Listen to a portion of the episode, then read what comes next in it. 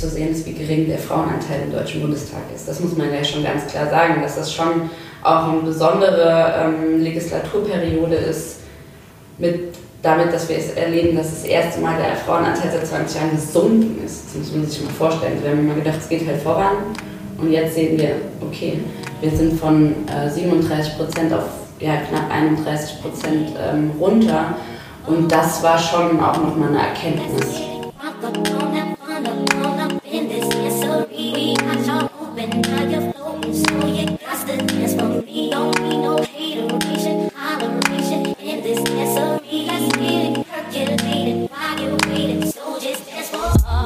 Hallo und herzlich willkommen im Podcast 100 Frauen. Mein Name ist Miriam Steckel und in diesem Podcast interviewe ich Aktivistinnen über ihr Leben, modernen Feminismus und warum sie sich in Deutschland für Chancengleichheit einsetzen. Frühmorgens habe ich die Gleichstellungspolitikerin Josephine Ortleb in ihrem Büro getroffen. Mit nur 30 Jahren wurde sie von ihrem Wahlkreis in Saarbrücken in den Bundestag gewählt. Zuvor hat sie sich eher kommunalpolitisch für Gerechtigkeitsthemen eingesetzt und jetzt setzt sie ihr Engagement für die Frauenrechte im Bundestag fort. Im Interview erzählt sie mir von ihrem Antrieb und ihrer Motivation, in die Politik zu gehen, wie es für sie war, den Sprung auf die Bundesebene zu schaffen und welche Eindrücke sie mitgenommen hat vom Festakt zu 100 Jahre Frauenwahlrecht, bei dem sie persönlich vor Ort war. Josephine Ortleb sieht der Zukunft total optimistisch entgegen, gerade was die Frauenbewegung angeht. Darüber erfahrt ihr mehr im Interview. Sie kommt zu dem Schluss unter anderem, weil sie auch in New York war, zu der Sitzung der UN-Frauenrechtskommission und davon ganz viel Elan und Positives für sich mitgenommen hat. Ich fand das Interview total spannend, weil ich zum ersten Mal wirklich tiefere Einblicke bekommen habe in den Alltag und vor allem die Hindernisse und Hürden von einer jungen Politikerin auf Bundesebene. Und deswegen hoffe ich, euch gefällt diese 14. Podcast-Folge genauso gut wie mir.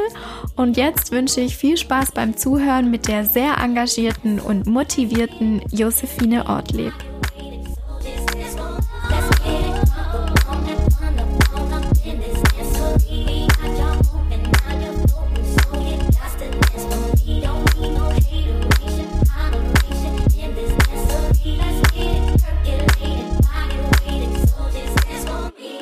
Herzlich willkommen, Josephine, im Podcast. Vielen Hallo, Dank, freut mich.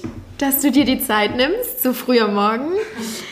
Möchtest du dich vielleicht den Podcast-Hörerinnen und Hörern einfach kurz vorstellen zu Beginn? Sehr gerne. Also mein Name ist Josephine Ortip. Ich bin jetzt seit 2017 direkt gewählte Bundestagsabgeordnete aus Saarbrücken. Ich bin 32 Jahre alt und eigentlich gelernte Gastronomin.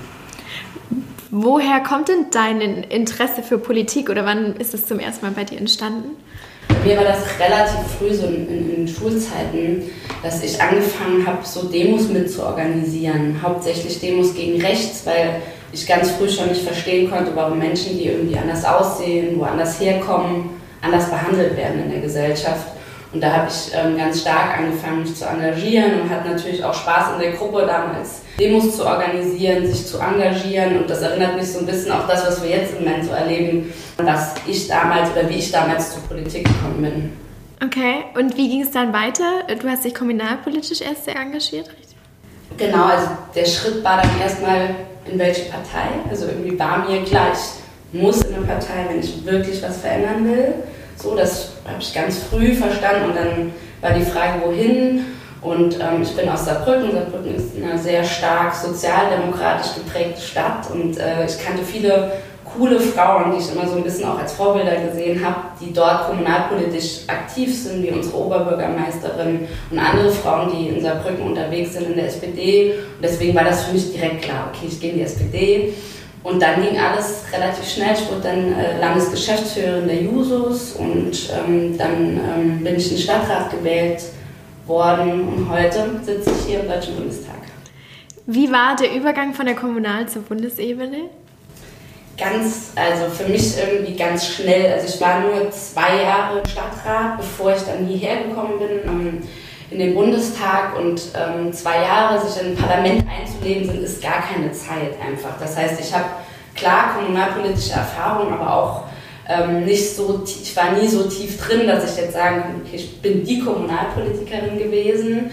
Ähm, aber natürlich lernt man da im Kleinen auch das, was jetzt im Großen passiert. Du lernst, wie Aushandlungsprozesse funktionieren, wie man Kompromisse findet, ähm, wie man auch äh, mit gegenteiligen Positionen umgeht. Und ähm, das habe ich von Anfang an total spannend gefunden und war auch ein bisschen froh um die Erfahrung, als ich dann jetzt hier äh, in Berlin angekommen bin. Wie war dein erster Tag als Bundesabgeordnete? Kannst du dich daran erinnern? Ähm, so richtig äh, weiß ich gar nicht, welcher der erste Tag war. Also natürlich war der Morgen nach der Wahl aufregend, wo ich so aufgestanden bin und gedacht habe, okay, jetzt bist du wirklich Bundestagsabgeordnete.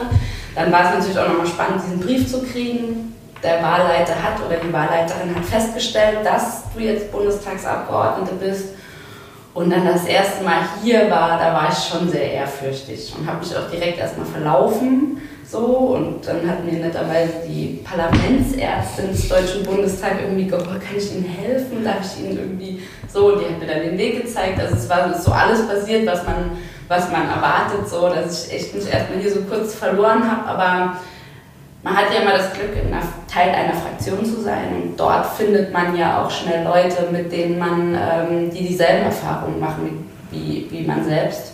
Wir haben uns dann zusammengefunden mit zwölf jungen, neu gewählten Abgeordneten in der SPD-Fraktion. Und ähm, das ist so ein Zusammenschluss, der ist jetzt nicht irgendwie formell, aber der ist für uns ganz, ganz wichtig, weil das diejenigen sind, die dieselben Erfahrungen machen und ähm, mit denen man auch viel teilt. Und dieser Zusammenschluss hält bis heute und das bringt einem natürlich total viel. Und das war vom ersten Moment an da und das, darum war ich total froh. Mhm, das glaube ich. Jetzt hast du vorher im vorigen Satz schon gesagt, du hattest schon von jung an Frauen als Vorbild in der Kommunalpolitik. Ähm, kannst du noch weitere Beispiele geben für Vorbilder, die du hattest und hast du das immer noch und trägt dich das irgendwie? Also Vorbilder ist auch natürlich ein großes Wort. Ähm, ich äh, bin immer noch oder bin sehr beeindruckt von meiner Vorgängerin äh, als Bundestagsabgeordnete, Elke Ferner, die ja wirklich äh, eine Lichtgestalt in der Frauen- und Gleichstellungspolitik ist nach wie vor. Und ähm, sie ist auf jeden Fall für mich auch jemand, der mich extrem geprägt hat und ähm, die ich schon auch als Vorbild bezeichnen würde. Aber das sind halt alles Frauen, die so ganz nah auch an dem dran sind, was ich gemacht habe oder an sozusagen auch in Saarbrücken nah bei, an dem dran waren, was ich gemacht habe. Und ich mache mal so weitere Vorbilder, habe ich eigentlich nicht, die so weiter weg sind. Mm. Jetzt sind wir schon mitten im Thema von Gleichstellung, weil du dich da auch so einsetzt. Ähm, vielleicht zu Beginn, hattest du so einen ersten feministischen Moment, wo du gemerkt hast, ah, Gleichstellung ist wichtig? Ähm, nee, kann ich nicht sagen, dass das so wie äh, der augenöffnende Moment irgendwie da war. Ich kann nur sagen, dass es mich von Anfang an als Thema in der Politik am stärksten angesprochen hat, mhm. wo ich ähm, direkt gemerkt habe, okay, da brennt was in mir für, für dieses Thema. Und ich glaube, das ist ein Riesengeschenk, wenn man so ein Thema für sich entdeckt in der Politik, ähm, weil dann ist man ja auch viel authentischer mit allem, was man in diesem Thema tut und mit allem, was man dort umsetzen will. Und ähm, ich habe, glaube ich, einfach sehr früh gemerkt, dass es einen Unterschied gibt zwischen wie Frauen in der Gesellschaft behandelt und gesehen werden und dazwischen wie Männer in der Gesellschaft behandelt und gesehen werden. Ich finde, das merkt man, ähm, wenn man irgendwie sensibel für das Thema ist, ja auch schon als junges Mädchen ganz früh, dass es als junges Mädchen darum geht, wie sieht man aus, was hat man an und die Jungs haben damit weniger zu tun, so können sich um ihr, um ihr Freizeitleben äh, kümmern, gehen Fußball spielen und wir ähm, jungen Mädels kümmern uns darum, äh, wie sehe ich geschminkt am besten aus und welche hohe Schuhe kaufe ich mir. Und das ist so ein gesellschaftliches Bild, in das, glaube ich, viele reinrutschen und wo ich mir schon ganz früh gedacht habe, ist das eigentlich okay, ist das eigentlich normal, warum ist das so? Und ähm, das hat mich, glaube ich, einfach dann zu dem Thema gebracht. Mhm. Hast du selber denn was erlebt äh, in dem Zusammenhang, wo du sagst, es war auch für mich ein Moment, wo ich ungerecht behandelt worden bin?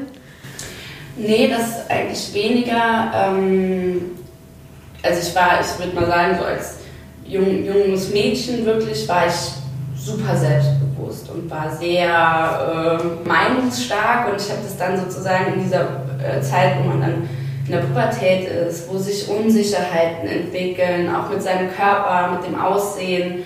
Und da habe ich gemerkt, da fängt was an, anders zu werden. So in dem, wie ich sozialisiert werde als Frau und wie die äh, Jungs, die genauso alt sind wie ich, ähm, einfach äh, sozialisiert sind. Und das war für mich so der Moment, wo ich gedacht habe, hm, da stimmt was nicht. Und da fällt gerade was auseinander. Und ähm, das hat, ich habe das nicht verstanden, ich habe es nur gemerkt, bis ich dann später auch in der Politik verstanden habe, welche Strukturen gesellschaftlich dahinter stecken, dass das so ist. Und das war dann für mich de, der Punkt, wo ich gesagt habe, da muss man doch was verändern können. Mhm. Wie ist es denn als junge Frau in der Politik? Also wie sieht es da mit dem Thema Gleichstellung aus in dem Berufsfeld? Ähm, kommt jetzt darauf an, wenn, ob du meinst, wie man, was man so erlebt als junge mhm. Frau in der Politik oder was es wirklich so an, an, an politischen Themen jetzt gibt. Also ich habe ja sozusagen, ich bin jetzt zum einen junge Frau in der Politik und zum anderen Gleichstellungspolitikerin mhm. und ähm, da, da erlebt man natürlich ganz viel. Ähm, ich habe es auf kommunaler Ebene ähm, auch stärker wahrgenommen als jetzt hier, dass man anders behandelt wird. Warum? Ich glaube, wenn man noch ein selteneres Phänomen ist. In der Kommunalpolitik ähm, gab es vielleicht noch eine oder zwei Frauen außer mir in meinem Alter im, Stadtrat. So, das heißt, ich bin natürlich ganz oft in Sitzungen gekommen, wo ich ähm, die einzige Frau war, zumindest die einzige junge Frau. So, und da hat man das schon oft gemerkt. Also kriegst du schon auch einen Spruch gedrückt. Ich kann mich noch erinnern, als ich in meine erste äh, Kulturausschusssitzung gekommen bin. Ich habe es ja eben schon erwähnt ich, bin, erwähnt, ich bin Gastronomin und dann hat so ein älterer Herr zu mir gesagt, ja, äh, geh du mal Bier holen, du bist doch vom Fach. So, ne? also dann merkst du ja schon, okay, welche Stellung du hast, was die von dir halten, ja? und welche Kompetenzen dir zugeschrieben werden oder halt auch eben nicht. Ja? Und ähm, das habe ich dort viel stärker erlebt und ähm, als jetzt hier. Hier ist es so, dass man da schon äh, oft auch nicht die einzige Jung, der einzige junge Mensch ist, auch nicht die einzige Frau, obwohl es schon erschreckend zu sehen ist, wie gering der Frauenanteil im Deutschen Bundestag ist. Das muss man ja schon ganz klar sagen, dass das schon auch eine besondere ähm, Legislaturperiode ist mit damit, dass wir es erleben, dass das erste Mal der Frauenanteil seit 20 Jahren gesunken ist. Das muss man sich mal vorstellen. Wir haben immer gedacht, es geht halt voran. Und jetzt sehen wir, okay, wir sind von äh, 37 Prozent auf ja, knapp 31 Prozent ähm, runter. Und das war schon auch nochmal eine Erkenntnis. Mhm. Findest du, man merkt dass der Frauenanteil derzeit geringer ist? Ja, ich habe es total, also das, ich, das war der erste, die konstituierende Sitzung das erste Mal dann äh, in, in, dem großen Plenum zu sitzen. Und da waren ja wirklich alle dort. Und ähm, das war schon irgendwie ein Erlebnis, wo, wo ich gedacht habe, Wahnsinn, du sitzt da. Ähm, und wir sitzen ja sozusagen äh, eher, ich habe immer äh, Rechts-Links-Schwäche an der Stelle, aber wir sitzen äh, ja rechts sozusagen vom Plenum. Und wenn du dann von uns aus gesehen nach äh, links schaust, hast du da halt wirklich einen dunklen Block sitzen von Anzügen, von Männern in dunklen Anzügen. Ähm, dann fängt es an mit der Unionsfraktion, die 19,8 äh, Prozent äh, Frauenanteil haben. Dann kommt die FDP-Fraktion, die sind ein bisschen über 20 und dann die AfD-Fraktion mit knapp 10 Prozent. Und das nimmt man ganz stark wahr. So. Und ähm, das ist, war so der Moment, wo ich gedacht habe, okay, ich habe keinen Vergleich, aber da, hier hat sich was verändert. Mhm.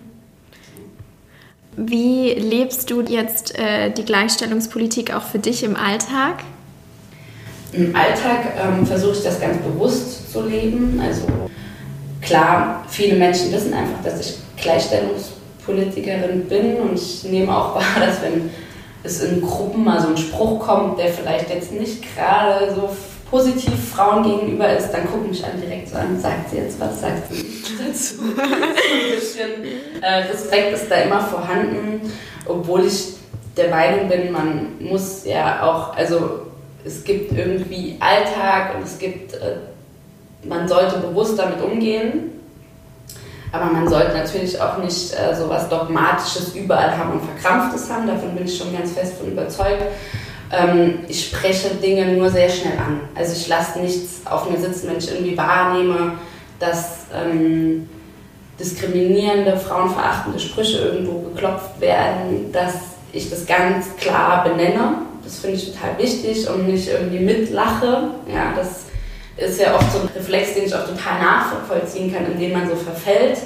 Aber ich versuche es immer direkt anzusprechen und ich versuche auch irgendwie Sexismus deutlich zu machen. Das finde ich total wichtig. Ich versuche es nicht immer Anklagen zu machen, weil vielen ist es vielleicht auch gar nicht bewusst, was sie gerade mit so einem Spruch machen, dass sie vielleicht auch jemanden damit verletzen könnten.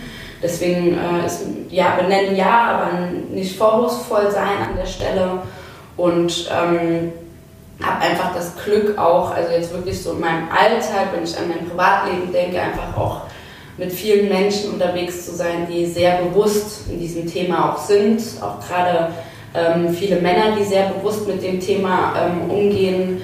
Und das ist mir auch äh, wichtig. Also ich kann mir halt auch nicht vorstellen, ähm, anders zu leben. Mhm. Super authentisch dann auch, ne? wenn man dafür einsteht. Was sind denn gerade so Themen in der Gleichstellungspolitik, die dich gerade irgendwie total mitnehmen, die dir am Herzen liegen? Also dadurch, dass ich einfach hier auch den ganzen Tag unterwegs bin und es auch merke, ist für mich diese, diese Frage nach dem Frauenanteil in der Politik schon eine Frage, die mich stark beschäftigt. Wie kriegen wir es hin, dass wir den Frauenanteil gerade im Deutschen Bundestag auch wieder erhöhen? Das ist die Ebene, auf der ich unterwegs bin, auf der ich wirklich auch was ändern kann. Wie schaffen wir auch ähm, gesetzliche Maßnahmen zu implementieren an der Stelle, um das wirklich zu verändern, um nicht zuzulassen, dass der Anteil weiter sinkt, aber das gilt ja auf allen Ebenen. Es gibt auch ähm, in allen Landtagen, wo in der letzten Zeit neu gewählt wurde, ist der Frauenanteil auch gesunken.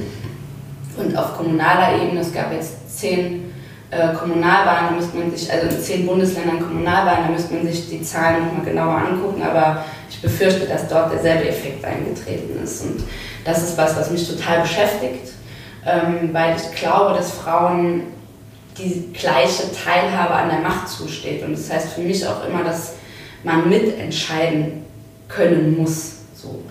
Und ähm, klar ist Frauen, steht Frauen der Weg in die Politik offen, aber in meinen Augen stehen halt auch immer Strukturen dahinter, warum es für Frauen schwieriger ist, Bundestagsabgeordnete zu werden, Landtagsabgeordnete zu werden oder warum für Frauen die Entscheidung schwieriger ist, in die Kommunalpolitik zu gehen. Ich glaube, gerade an dem Punkt ist es, kann ich das irgendwie vereinbaren mit meiner Familie, kriege ich das zeitlich hin, kann ich die ganzen Wochenenden dafür opfern. Und das bedeutet Kommunalpolitik oftmals, das ist aber auf einer anderen Ebene, wenn es um den Bundestag geht, geht es, glaube ich, weniger um die Zeiten, als darum, dass wir einfach beobachten, dass ähm, Frauen in Direktwahlkreisen, die aussichtsreich für eine Partei sind, viel seltener nominiert werden, dass da hauptsächlich Männer kandidieren und ähm, dass gerade bei den Listen äh, in den Parteien, die keine Quote haben, also die alles nur auf Freiwilligkeiten ähm, geschoben haben, dass dort halt dann die ersten zehn Plätze Männer kriegen und die nächsten fünf Frauen. So. Also, und das ist schon, ähm, das kann man sich anhand der Zahlen einfach ganz klar anschauen. Und ähm, das ist für mich ganz klar, dass da eine strukturelle Benachteiligung von Frauen besteht. Und in meinen Augen leitet sich daraus ab, dass wir da einfach gesetzliche Veränderungen brauchen. Das ist ein Punkt, also ein sehr wichtiges, du merkst, ich rede da ganz lange drüber, das, das liegt mir total am Herzen. Aber es gibt viele weitere und ich glaube, es gibt auch gerade Themen, die im Moment so dank Instagram und dank manchen Kampagnen so gerade in, in, die politische Welt gespült werden, die viele gar nicht auf dem Schirm hatten. Wenn ich jetzt mir das anschaue, ähm, mit der Steuer auf Hygienemittel für Frauen, mit ähm, sozusagen den 19 Prozent, was ja oft als Luxussteuer an der Stelle auch bezeichnet wird.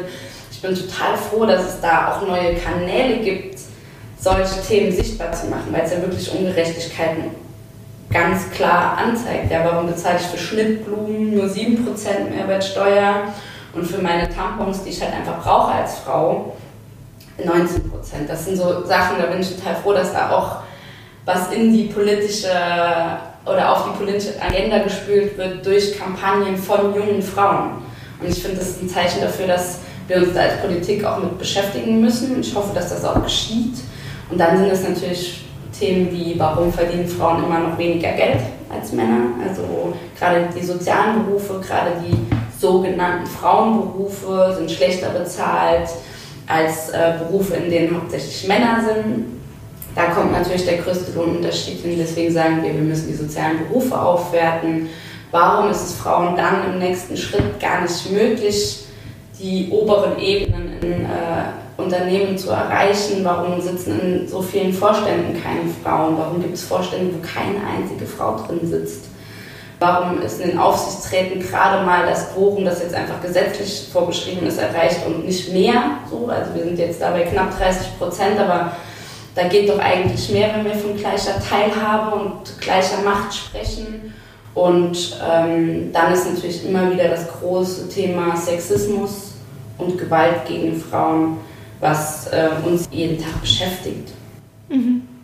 In meinen Augen ist Politik total langatmig oder es dauert sehr lang, bis da was wirklich umgesetzt wird. Wie, wie ist es denn für dich? Bist du jemand, der total ähm, einen langen Atem einfach hat für Dinge?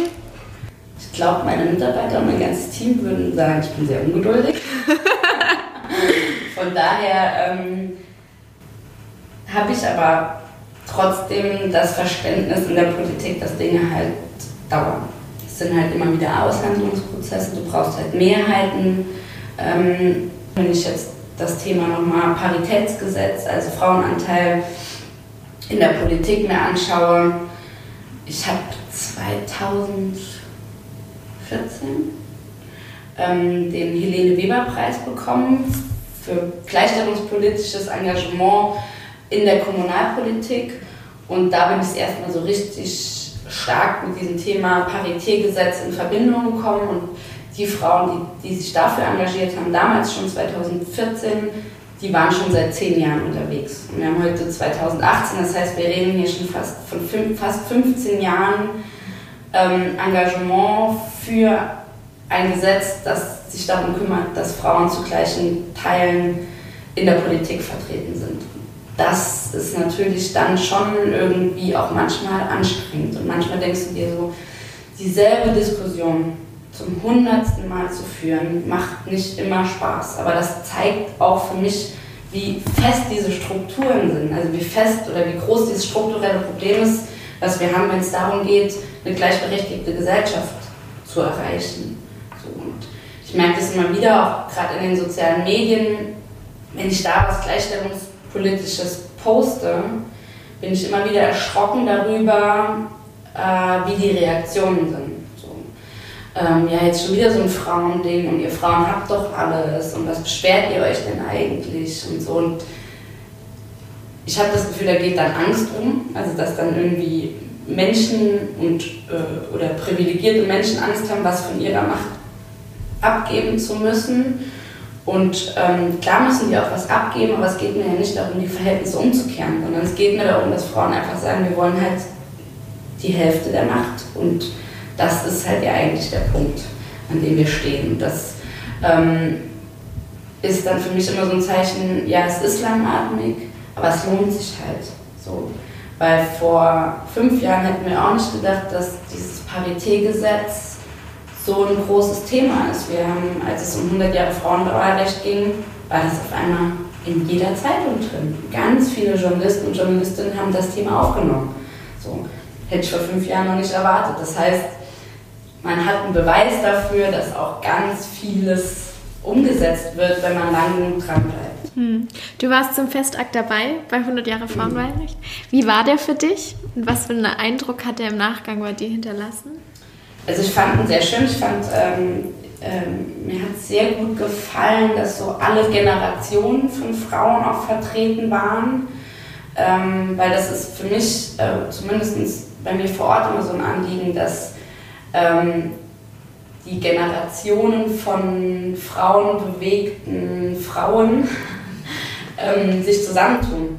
Also dass diejenigen, die vor 30, 40 Jahren in der Frauenbewegung unterwegs waren, dass die mir auch erzählen, wir haben den und den Kampf schon gekämpft und wir haben die und die Erfahrungen gemacht und den musst du nicht mehr kämpfen. So, ich finde, das ist ein total wichtiges Ding, dieses generationenübergreifende und nicht, dass wir gucken, was trennt uns denn, was ist der neue Feminismus, was ist der alte Feminismus, was, das sind so Debatten, die mich total, ähm, total stören und an, an denen ich gar keine Lust habe, mich dran aufzuhalten, sondern ich finde, wir können ganz viel von denjenigen lernen, die das schon, ähm, die schon vor uns gekämpft haben und Dafür ist es aber auch so, dass diejenigen ja von unserem Elan und Schwung vielleicht auch noch ganz viel für sich mitnehmen können.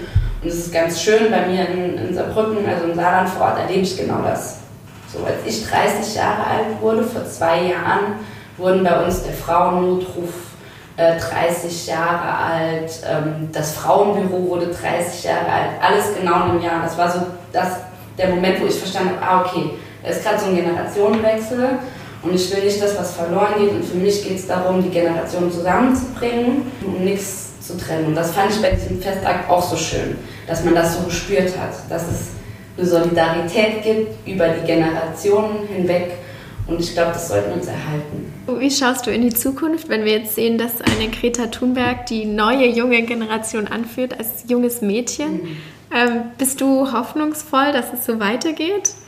bin total, also grundsätzlich immer Optimistin und das sollte man als SPD-Mitglied auch wahrscheinlich sein. Sonst ist es manchmal schwer.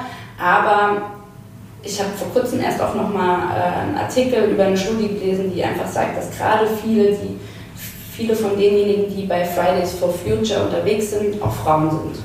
Auch gerade viele, die das mitorganisieren, die das anführen. Und das ist für mich so ein gutes Zeichen, dass ähm, jetzt eine Generation entsteht von jungen politischen Menschen, wo es vielleicht keinen Unterschied mehr macht, ob du Mann oder Frau bist, sondern die kämpfen halt zusammen und auch Frauen sind in entscheidenden Rollen dort vertreten und das macht mir echt Hoffnung und ich hoffe, dass dann sich das auch automatisch in die Politik überträgt. Deswegen bin ich sehr optimistisch. Du warst in diesem Jahr ähm, gemeinsam mit 9000 anderen Aktivistinnen bei den Vereinten Nationen in New York. Ähm, wie war die Erfahrung für dich? Das ist ja dann auch wieder eine andere Ebene als nur die Bundesebene. Und was wurde da so besprochen? Die Frauenrechtskommission in New York ist ähm, wirklich die zweitgrößte äh, jährlich stattfindende Konferenz der UN neben der Hauptversammlung und ähm, ist daher auch wirklich eine wichtige Konferenz. Und ähm, ich bin froh, dass du es ansprichst, weil es wirklich sowas ist, was in Deutschland gar nicht so bekannt äh, ist. Es ging dieses Jahr darum, wie man Frauen auf der ganzen Welt die gleichberechtigte Teilhabe an öffentlichen, öffentlicher Daseinsvorsorge gestaltet wie Frauen am Rentenversicherungssystem teilhaben, an Sozialversicherungssystemen teilhaben, wie die Zugänge sind. Ich meine, das ist natürlich von Land zu Land unterschiedlich.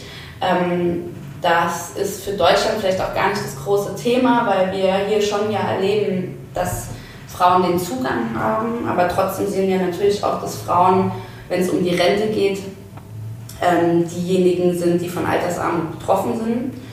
Ähm, und deswegen ist, äh, war das ein total spannender Austausch und es war natürlich auch wieder eine besondere Atmosphäre.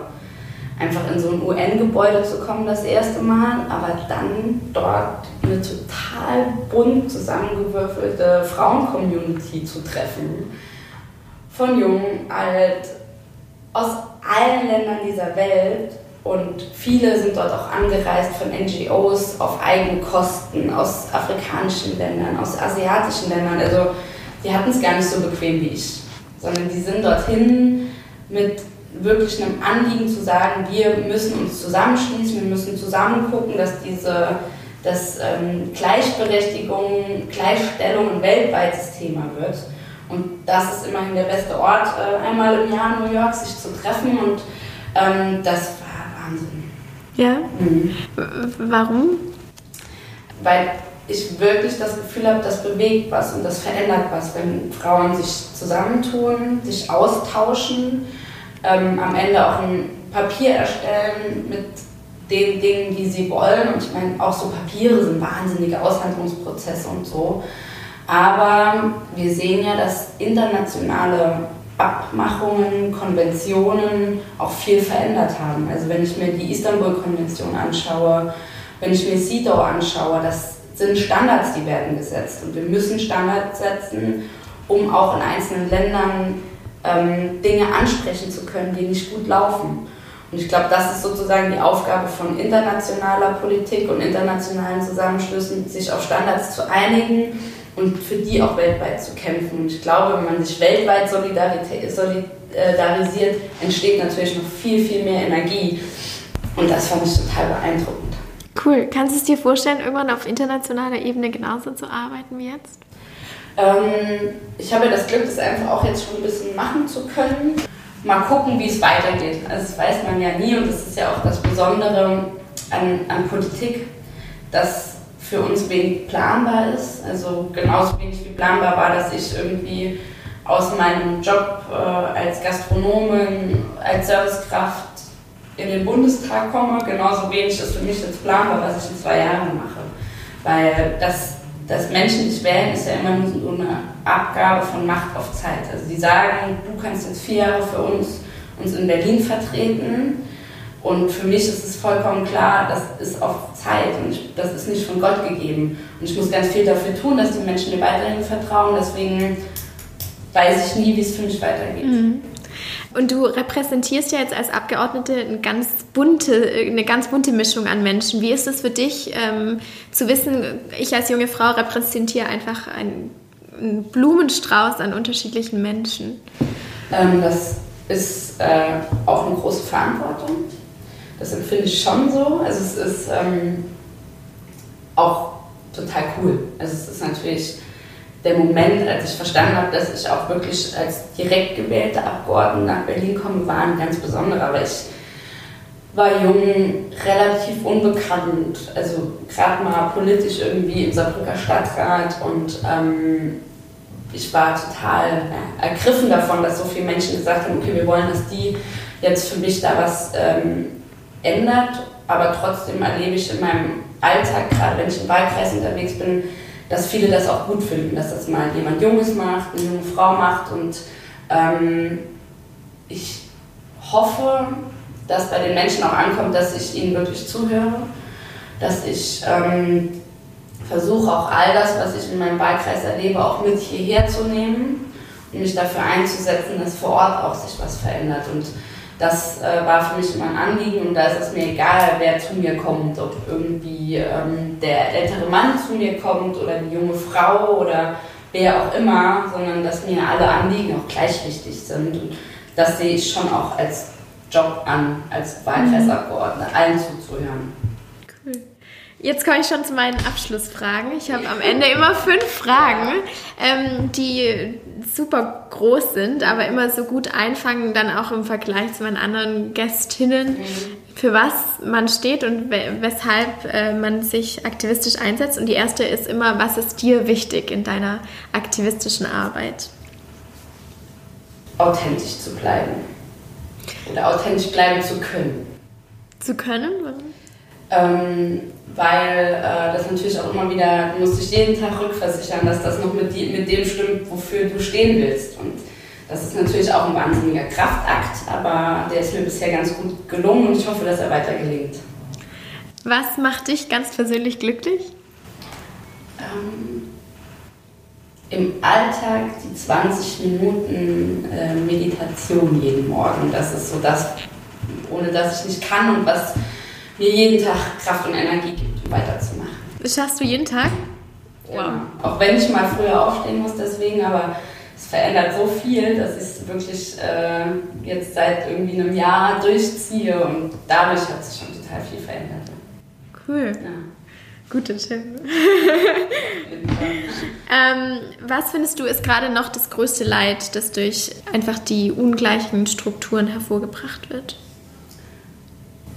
Das ist, ähm, ich will gar nicht eins rausnehmen, weil ich glaube, das wäre ungerecht, sondern für mich ist es vom äh, Bildungssystem über die Arbeitswelt bis hin zu unseren Sozialsystemen, wie jetzt eben schon angesprochen mit der Rente, vollkommen klar, dass an vielen Stellen ein Frauenbild vermittelt wird, das ähm, nicht mehr der Zeit entspricht, dass Frauen benachteiligt sind äh, in ihrem Alltag und dass Frauen auch stärker von Armut betroffen sind. Ähm, egal, ob sie alleinerziehend sind, ob sie in Rente sind, das sind all so Themen. Und ich finde, ist, zieht sich so durchs ganze Leben einer jeden Frau. Und ähm, ja, mein Anliegen ist, diese strukturellen Probleme anzugehen, auch wenn es ein bisschen dauert, aber es ist auf jeden Fall eine Aufgabe, wo wir uns alle zusammenschließen sollten und das erreichen sollten. Und wenn du einen feministischen Wunsch frei hättest, welchen würdest du dir erfüllen? Ja, dass sich das Frauenbild in der Gesellschaft verändert. Dass das aufgebrochen wird, dass das bunter und vielfältiger werden darf, dass Frauen all das sein dürfen, was sie sein wollen und nicht in irgendwelche Förmchen reinpassen müssen. Mhm. Letzte Frage. Welches eine Wort beschreibt dich?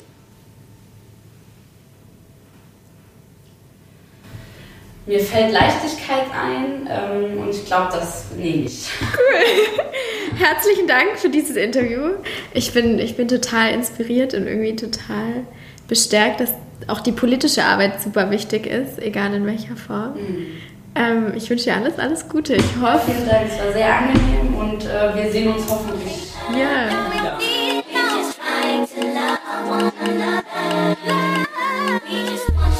Vielen Dank fürs Zuhören. Das war auch schon die 14. Podcast-Folge. So schnell kann es gehen. Ich würde mich jetzt total freuen, wenn ihr mir Sterne auf iTunes hinterlasst und dort eine Rezension schreibt. Wenn ihr Feedback habt auf Instagram, mir das 100 Frauen Podcast gerne schreibt. Ich freue mich auch, dass ganz, ganz viele neue Hörerinnen und Hörer jede Folge dazukommen. Stellt euch mir gerne vor, wie seid ihr auf den Podcast gekommen? Was möchtet ihr weiterhin hören? Welche Gäste habt ihr als Vorschläge für mich? Und dann kann ich nur sagen, seid gespannt auf die 15. Podcast-Folge denn da habe ich Marta Duzinski von der Swans-Initiative vor dem Mikro. Die Swans-Initiative organisiert Seminare für junge Frauen mit Zuwanderungsgeschichte und POC, also auch ein Thema, das total wichtig ist, auch hier im Podcast repräsentiert zu werden. Und dann würde ich sagen, hören wir uns bei der nächsten Podcast-Folge wieder. Bis dahin.